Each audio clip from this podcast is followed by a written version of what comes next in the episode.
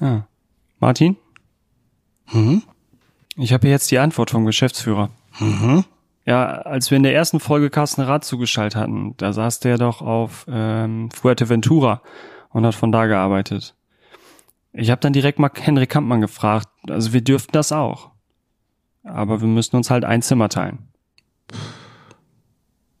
Nein.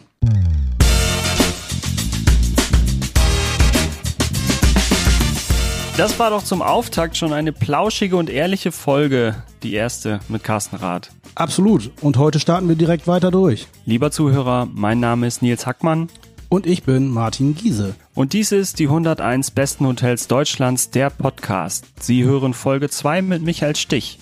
Brought to you by Kampmann.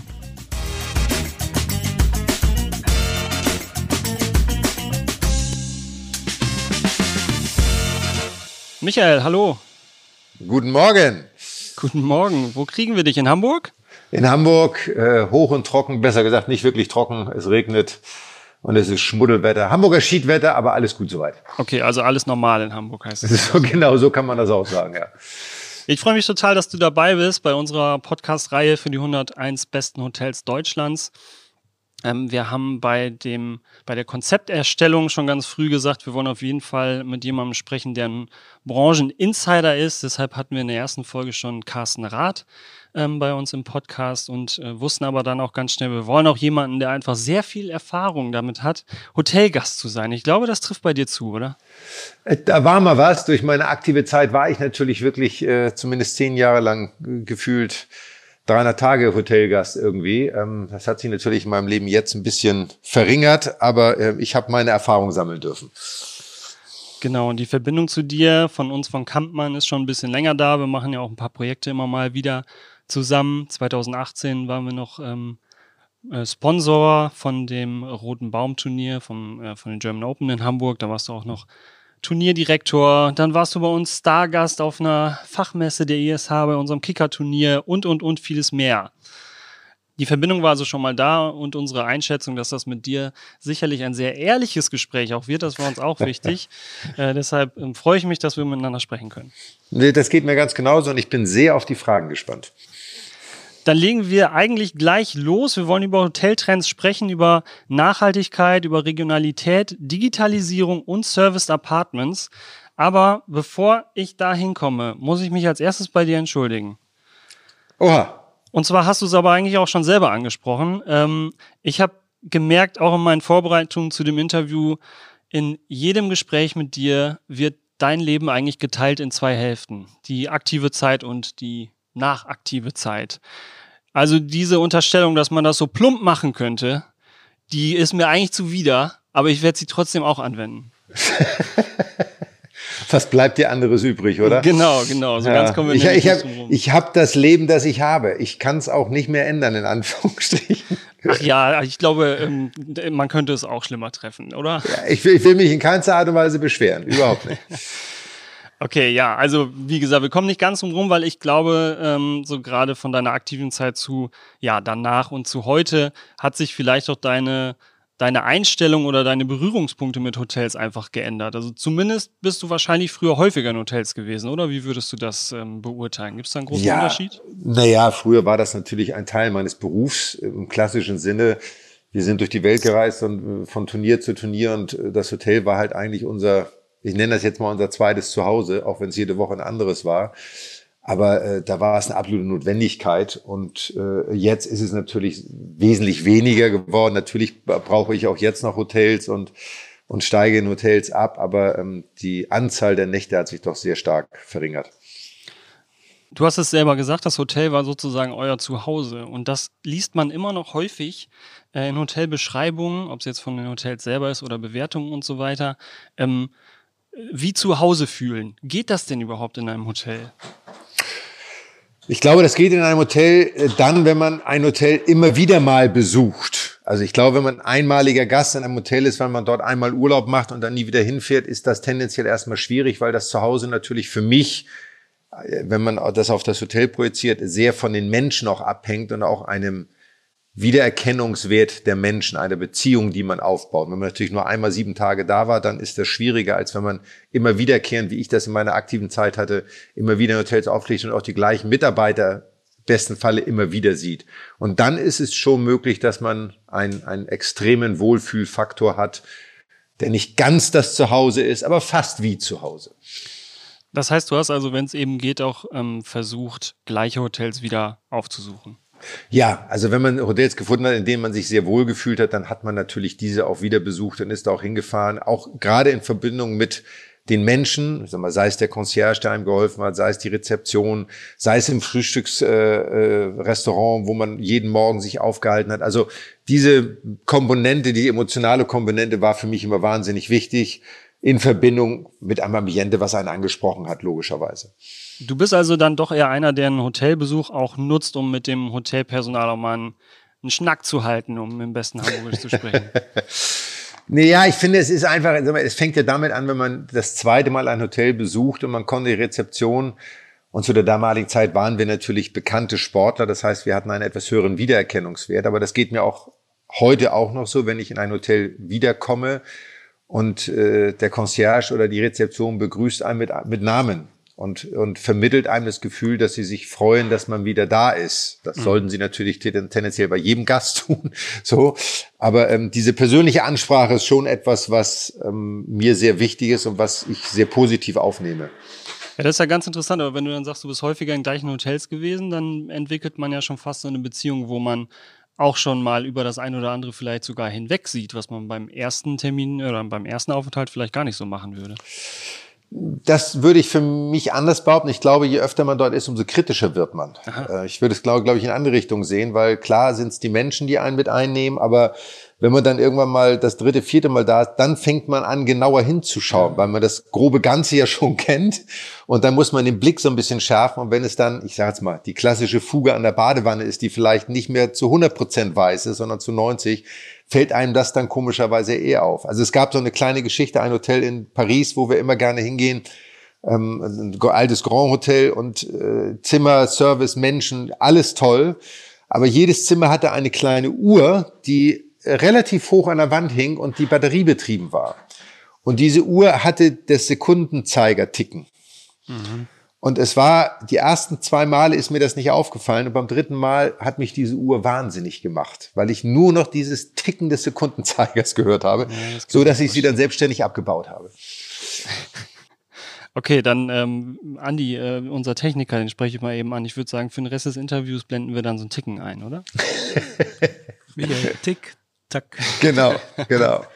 Hier ist das Gespräch genau. beendet. Ja, okay, okay, dann lassen wir das. Aber das ist so ein bisschen so wie ähm, der, das Standby-Licht am Fernseher, was ich auf jeden Fall sofort immer ausmache, oh. wenn ich ein Hotelzimmer betrete. Ja, das hat meine Frau, mag meine Frau nicht. Wir kleben es dann teilweise dann ab. Ja, ja.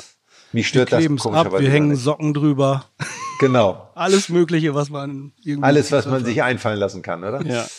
Ähm, also es gibt, gab auch ein Hotel, auch in Frankreich. Die Franzosen schlafen ja gerne unter einer ganz großen Decke. Mhm. So, die haben ja immer so ein, wie so ein Laken und dann ist da so eine Überdecke drüber. Und das äh, liegt uns gar nicht. Wir haben doch gerne jeder unsere eigene Bettdecke. Und äh, als wir das erste Mal in diesem Hotel waren, haben wir dann äh, angerufen und der Rezeption haben gesagt, Mensch, wir hätten gerne zwei Daunendecken. Und Daunendecken sind den Franzosen jetzt nicht so wirklich bekannt. Aber sie haben es äh, hingekriegt äh, und haben uns dann zwei Decken besorgt. Und äh, wann immer wir seitdem in diesem Hotel abgestiegen sind, mussten wir das nie wieder erwähnen. Wir hatten immer automatisch unsere zwei Decken. Wow. Und das spricht für mich dann halt auch so dieses Gefühl, was wir eingangs sagten, nach Hause kommen. Also das äh, war schon sehr, sehr angenehm. Ja. Oder ist sehr angenehm. Respekt, guter Service. Ja. Ähm, du hast ja gerade, vermute ich zumindest in deiner aktiven Zeit, auch einige leidgeplagte Hotelnächte in unklimatisierten Zimmern. Wir sind ja von Kampmann nun mal Hersteller von Klimatechnik und wollen ja auch so ein bisschen darüber sprechen. Ähm, Martin, ich spreche mal dich an. So, die Zeiten von ungekühlten Zimmern, die sind aber schon vorbei, oder wie ist da der Stand? ja, die sollten mittlerweile vorbei sein. Zumindest in der Kettenhotellerie äh, heutzutage ist das äh, ein Standard oder ein Muss, äh, möchte ich fast sagen. Ähm, bei Bestandshotels oder auch äh, privat geführten Hotels, äh, da treffe ich teilweise dann noch, äh, noch auf andere Möglichkeiten. Da trifft das alles noch nicht unbedingt zu. Ähm, Aber die ziehen nach, ne? Auch jetzt gerade in der Zeit äh, überlegen die sich auch, wie kann ich dem Gast äh, ein bisschen mehr entgegenkommen, beziehungsweise was ist das Klientel, beziehungsweise auch die, die, die Komfortanspruch an den Gast heutzutage. Mhm. Und äh, da wird dann also auch, äh, was den Bereich Klimatisierung und Lüftung betrifft, auch nachgezogen. Ja, das hat vielleicht auch ein bisschen was mit, dem, mit der Begrifflichkeit äh, Klimaanlage zu tun. Hat ja früher immer so ein bisschen negativen Touch, sage ich mal, gehabt. Ähm, typische Kältemittelschleudern äh, waren das, hm. äh, äh, die kalte Luft äh, in den Raum eingeblasen haben und dann äh, auch noch viel zu zügig, sagen wir immer in der Klima Klimatechnik. Ähm, zu zügig heißt also Zugluft. Entsteht. Zugluft, genau. Ja, okay. ja, genau. So, heutzutage kann man das natürlich ganz anders lösen. Da äh, hat man mit besseren Motorentechniken und äh, gerade wenn ich dann an unsere Produkte denke, wie den Ventilatorkonvektor, dort bessere Möglichkeiten. Ähm, und die werden nicht mit mit Kältemittel betrieben, sondern mit kaltem Wasser. Und das ist der große Vorteil. Was, warum? Was ist der Vorteil? Also Kältemittel sind vor allen Dingen äh, giftig und können explosiv sein. Und äh, das sollte mhm. kein Hotelier äh, in seinem Hotel einbauen. Ähm, ja, wenn ich da nur an die Wartung denke, ähm, Kältemittel sind sehr teuer geworden in den letzten Jahren, explosiv gestiegen die Kosten. Okay. Ähm, da kann man also besser machen. Ähm, Punkt 1 würde ich sagen, äh, immer nur Wasser verwenden im Haus. Ähm, Punkt zwei, wenn Kältemittel, auch wir verwenden Kältemittel in den sogenannten Kälteerzeugern, die oben auf dem Dach zum Beispiel platziert sind. Mhm. Ähm, dann bin ich aber außerhalb des Gebäudes. Ne? Okay. Und das hat einen, einen riesen Vorteil eigentlich. Zudem, lieber Nils, kann man auch noch sagen, die Anlagen, diese Kaltwassererzeuger sind heutzutage so modern, dass sie auch als Wärmepumpe genutzt werden können und quasi dann auch gleichzeitig noch den positiven Nebeneffekt haben, dort Wärme zu erzeugen für das Gebäude.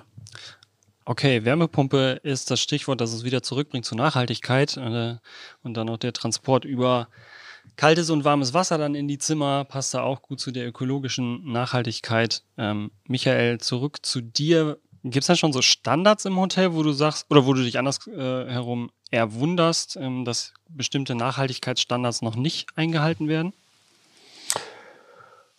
Also ich glaube, dieses Klimathema ist schon ein wichtiges Thema. Klima und Heizen, also mal Stromverbrauch als solches, ähm, ist etwas, was natürlich eine große Rolle spielt. Und ich äh, bin so jemand, ich ähm, habe mir abgewöhnt, jetzt immer den Fernseher laufen zu lassen, auch wenn ich das Zimmer verlasse oder Licht anzulassen, was ich in mhm. jungen Jahren eher getan habe. Und ich finde, das ist so etwas, was in jedem Hotel sein müsste. Wenn der Gast das Zimmer verlässt, dann muss automatisch das Licht, der Strom sich abschalten. Also da muss es Automatismen geben und nicht nur die Einsteckkarte oder was auch immer, sondern es müsste Sensoren geben, wo man weiß, der Gast hat jetzt das Zimmer verlassen, es ist technisch lösbar und äh, der Strom wird abgeschaltet, um einfach dort auch Ressourcen zu sparen. Das ist dann also auch dieser Punkt der Digitalität, wo du sagen würdest, dass es ähm, Digitalisierung im Hotel die Sinn macht. Ja, wie es technisch umgesetzt ist, ich bin ein totaler Technik-Nerd im negativen Sinne, also ich habe keine Ahnung von Technik. Ah, okay. ähm, aber äh, ich bin wiederum nicht so ein Freund, wenn es jetzt auf dem, es gibt ja die modernen Hotels, die teilweise dann so iPads haben, wo ich dann Klimaanlage per iPad verstellen kann und die Lichtszenen einstellen kann. Das ist mir alles zu kompliziert. Ich bin schon jemand, ich mag gerne den Lichtschalter. So, ich drücke den gerne an und ich möchte, dass das Licht angeht und dass es dann auch wieder ausgeht.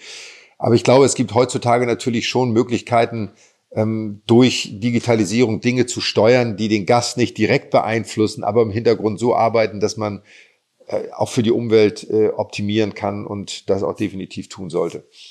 Also im Moment ist ja Digitalität dann auch häufig so in dem Bereich ähm, diskutiert, wo es darum geht, den direkten Kontakt zwischen Hotelpersonal und Gast zu vermindern, natürlich aber auch getrieben durch die Corona-Pandemie. Wie würdest du das denn bewerten?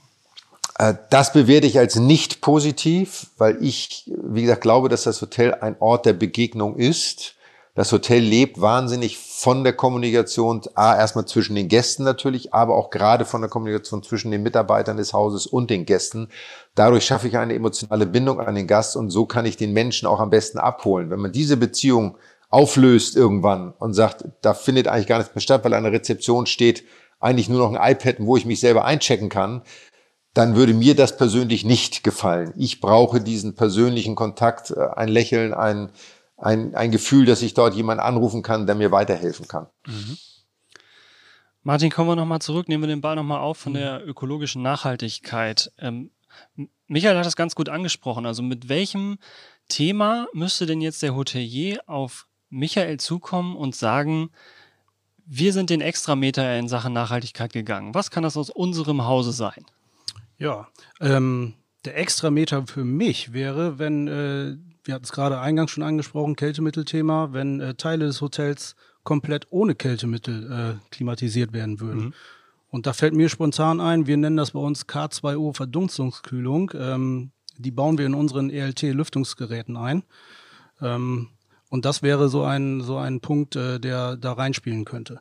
Ähm, zum Beispiel äh, würde ich dann nennen wollen äh, das Beach Motel und die Bretterbude im Heiligenhafen. Mhm.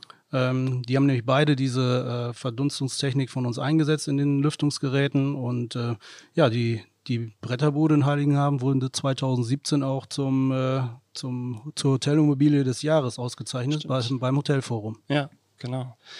Jetzt sind Hotels ja nicht nur Orte, in denen man schläft, sondern das sind absolute Multifunktionsgebäude, in denen auch dann Veranstaltungen abgehalten werden.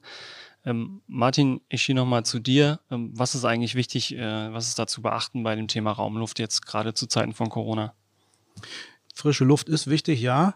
Ähm, zuerst sollte ich prüfen, wenn ich eine Lüftungsanlage habe, ist die ausreichend dimensioniert und äh, findet dort ein ausreichender Luftwechsel statt, weil der ist das A und O in der Klimatisierung und in der, in der B- und Entlüftung eines Gebäudes. Ähm, ja, wenn ich das geprüft habe und für mich mit Ja beantworten kann, muss ich äh, da also gar nichts weiter machen, weil dann reicht diese Lüftungsanlage aus.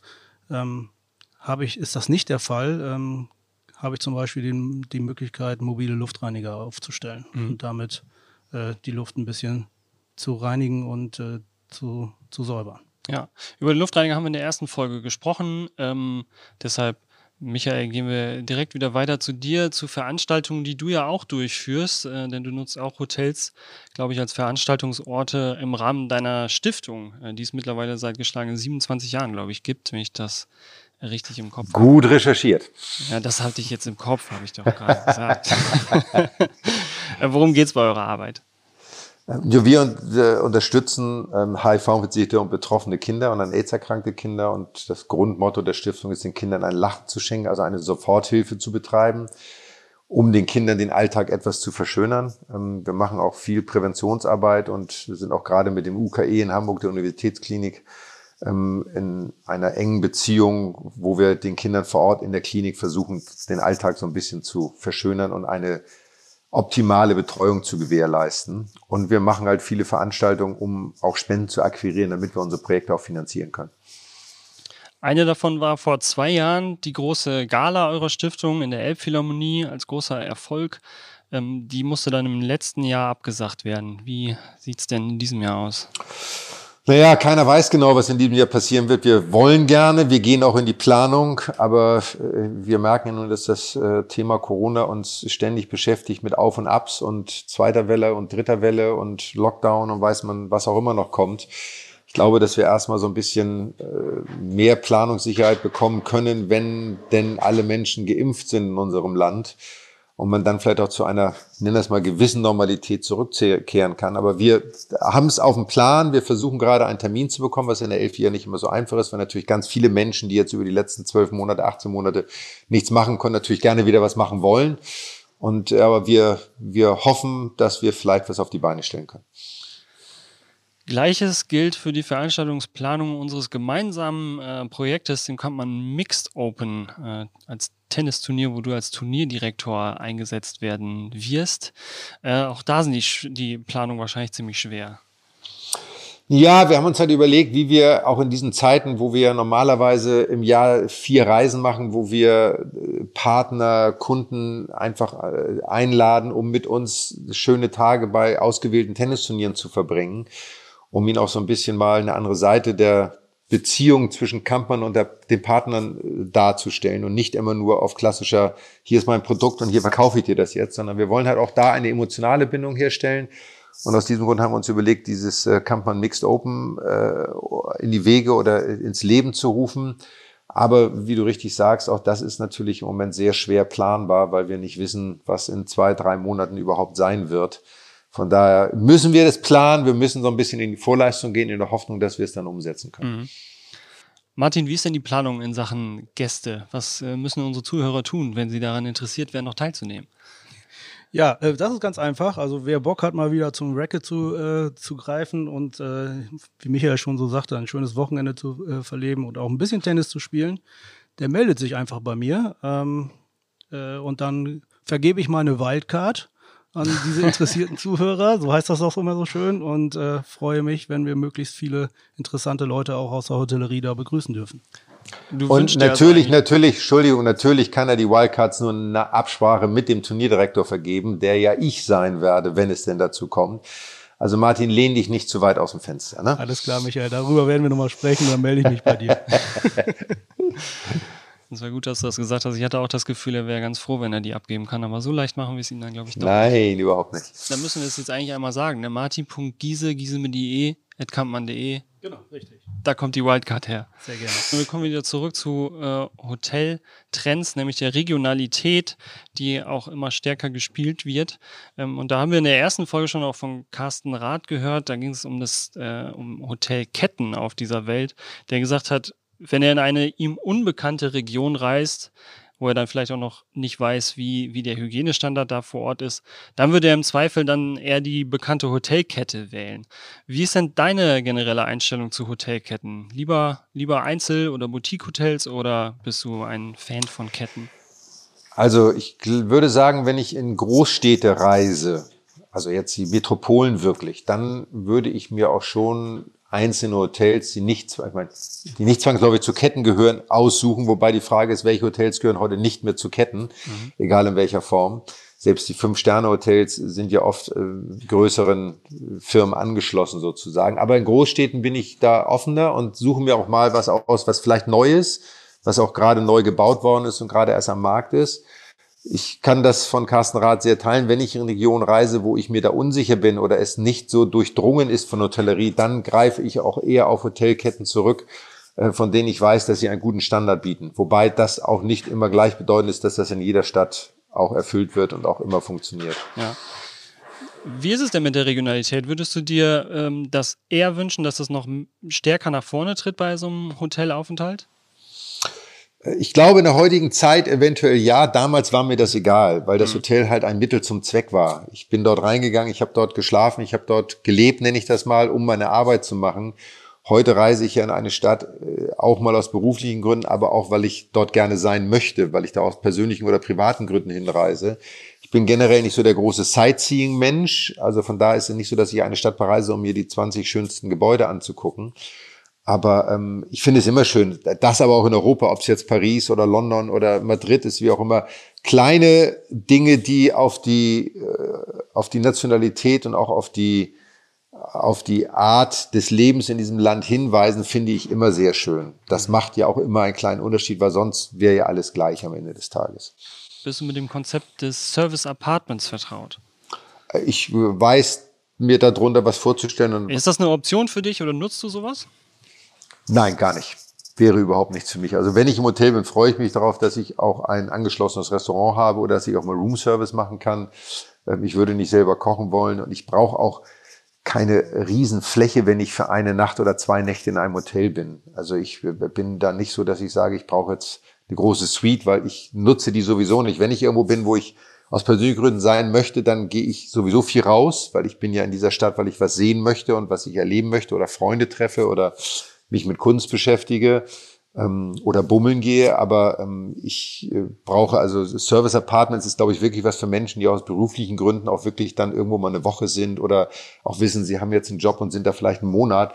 Dann ist es natürlich noch mehr die Möglichkeit, sich zu Hause zu fühlen und seinen eigenen Lebensraum zu haben, als dann ein einfaches, kleineres Hotelzimmer. Du lieferst den Stichpunkt zu einem Zitat, das ich von dir gehört habe. Also du hast gerade gesagt, aus dem Hotel, ähm, wenn du irgendwo bist in einem Hotel, dann bist du da, um was anderes zu tun, zum Beispiel um dich um Kunst zu kümmern. Ich habe dich gesehen bei deinem Auftritt von äh, bei 3 nach 9, vor ein paar Wochen warst du da. Ja. Ähm, und Giovanni Di Lorenzo äh, hat dich eben nach deiner Kunstsammlung gefragt. Und du hast gesagt, ich sammle Kunst seit der aktiven Zeit, weil ich versucht habe, äh, Zeit damit zu füllen, die man sonst im Hotel rumgehangen hätte. So. Und dieses Zitat habe ich also gehört, als ich mich auf dieses Interview vorbereitet habe, wo wir über so viele positive Hotelfacetten sprechen wollten, ähm, Annehmlichkeiten für den Gast, Services und so weiter. Und dann höre ich von dir, dass du eigentlich aus deinem Hotel einfach nur fliehen willst. Also sag mir bitte, dass Hotels auch mehr sein können als nur der Mittel zum Zweck. Oder das nee, ich habe ja, ich hab ja über die Zeit, meine aktiven Tenniszeit damals gesprochen. Also ja. in diesem Gespräch ging es ja darum. Und da war es halt so, du hast halt viel Zeit auf der Tennisanlage verbracht für Training, für Matches. Das heißt, du hast dort sehr viel Zeit vergeudet, nenne ich das jetzt mal, die du nicht mit Inhalten außer deinem Beruf füllen konntest. Und wenn du dann nur noch zwischen Anlage und, und Hotel hin und her gefahren bist, dann wurde es natürlich sehr eintönig. Das heißt, man braucht dann am Ende auch eine Art der Ablenkung oder einen anderen Input. Und das war dann halt für mich die Chance, sich mit Kunst auch mal auseinanderzusetzen, auch mal ein Museum zu besuchen oder eine Galerie zu sehen, sich damit zu beschäftigen und somit auch nicht nur im Hotelzimmer zu sein oder auf dem Tennisplatz zu sein. Und so war das eigentlich gemeint. Du würdest das also heute nicht mehr so sagen? Nein, heute würde ich das nicht so sagen, weil ich heute, wenn ich in ein Hotel gehe, nicht fliehen muss, weil das Hotel für mich ja heute auch eine andere Bedeutung hat. Wie ich mhm. vorhin schon gesagt habe, früher war das Teil des Jobs, es gab keine Alternative. Heute ist es ja trotz allem in vielen Fällen eine freie Entscheidung, ob ich das will. Mhm. Und wenn ich das tue, dann habe ich nie das Gefühl, dass ich dem Hotel entfliehen muss. Also das Gefühl habe ich schon seit vielen, vielen Jahren nicht mehr. Michael, ich habe das sehr genossen, mit dir zu sprechen und ganz frische Perspektive nochmal hier reinzubringen. Finde es auch ganz klasse, dass wir in unserer Serie von Folge zu Folge dazulernen und dann die Aussagen auch wieder mit einbeziehen können. Deshalb bin ich mir ganz sicher, dass das, was du uns heute erzählt hast, zu spannenden weiteren Diskussionen führen wird. Dafür danke ich dir sehr. Sehr gerne, es hat sehr viel Spaß gemacht. Michael, schöne Grüße nach Hamburg. Tschüss. Dankeschön. Und Bleib viel Erfolg gesund. für deine Stiftungsarbeit und alles, was du tust, natürlich. Danke euch. Tschüss. Bis dann. Ciao, Tschüss. ciao.